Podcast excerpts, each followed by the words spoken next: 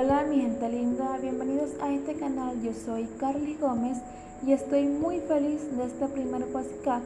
En este primer episodio estaremos con la literatura y nada mejor que una buena carta de Miguel Hernández, la cual se llama Me sobra el corazón. Miguel Hernández Gilarbert fue un poeta y dramaturgo de especial relevancia en la literatura española del siglo XX. Su nacimiento fue el 30 de octubre de 1910 en Orihuela, España, y su fallecimiento fue el 28 de marzo de 1942 en Alicante, España. Comencemos con la carta Me sobra el corazón. Hoy estoy sin saber, yo no sé cómo. Hoy estoy para penas solamente. Hoy no tengo amistad, hoy solo tengo ansias de arrancarme de cuajo el corazón y ponerlo debajo de un zapato. Hoy reverderse aquella espina seca, hoy es día de llanto de mi reino. Hoy descarga en mi pecho el desaliento plomo desalentado. No puedo con mi estrella, busco la muerte por las manos mirando con cariño las navajas y recuerdo aquel hacha compañera y pienso en los más altos campanarios para un salto mortal serenamente. Si no fuera por qué, no sé por qué mi corazón escribiría una postrera carta, una carta que llevo allí metida. Haría un tintero de mi corazón una fuente de sílabas de adioses y regalos y ahí te quedas. Al mundo le diría, yo nací en mala luna, tengo la pena de una sola pena que vale más que toda la alegría.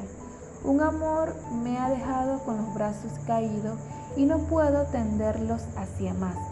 No ves mi boca que desengañada, que inconforme mis ojos Cuanto más me contemplo, más me aflijo. Cortar este dolor con qué tijeras, ayer, mañana, hoy, padeciendo por todo mi corazón pecera melancólica, penal de ruiseños moribundos, me sobra corazón. Hoy, descorazonarme yo el más corazonado de los hombres, y por el más también el más amargo. No sé por qué, qué ni cómo me perdono la vida cada día. Mi gente, ¿a quién no le ha dolido el corazón cuando ha amado a alguien no correspondido?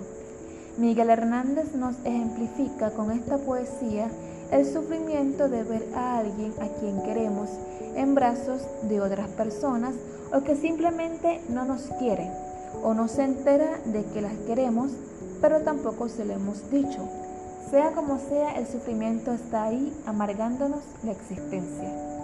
En este poema, la pena del poeta se manifiesta en una especie de carta de despedida de la vida, pero con la forma de expresión de los místicos renacentistas que tendían a expresar su experiencia más inefables con frases del tipo un no sé qué.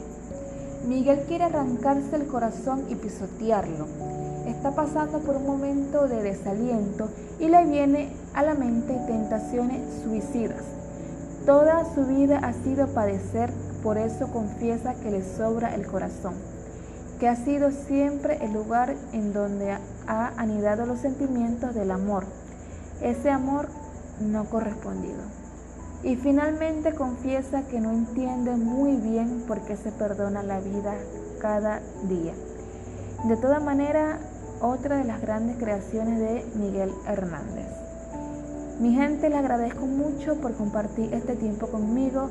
Si les gusta la literatura como a mí, les dejo mi Instagram, Carly Gómez, y por ahí estaré haciendo una encuesta de las mejores obras de Gabriel García Márquez Espero sus aportes y nos vemos en una próxima ocasión.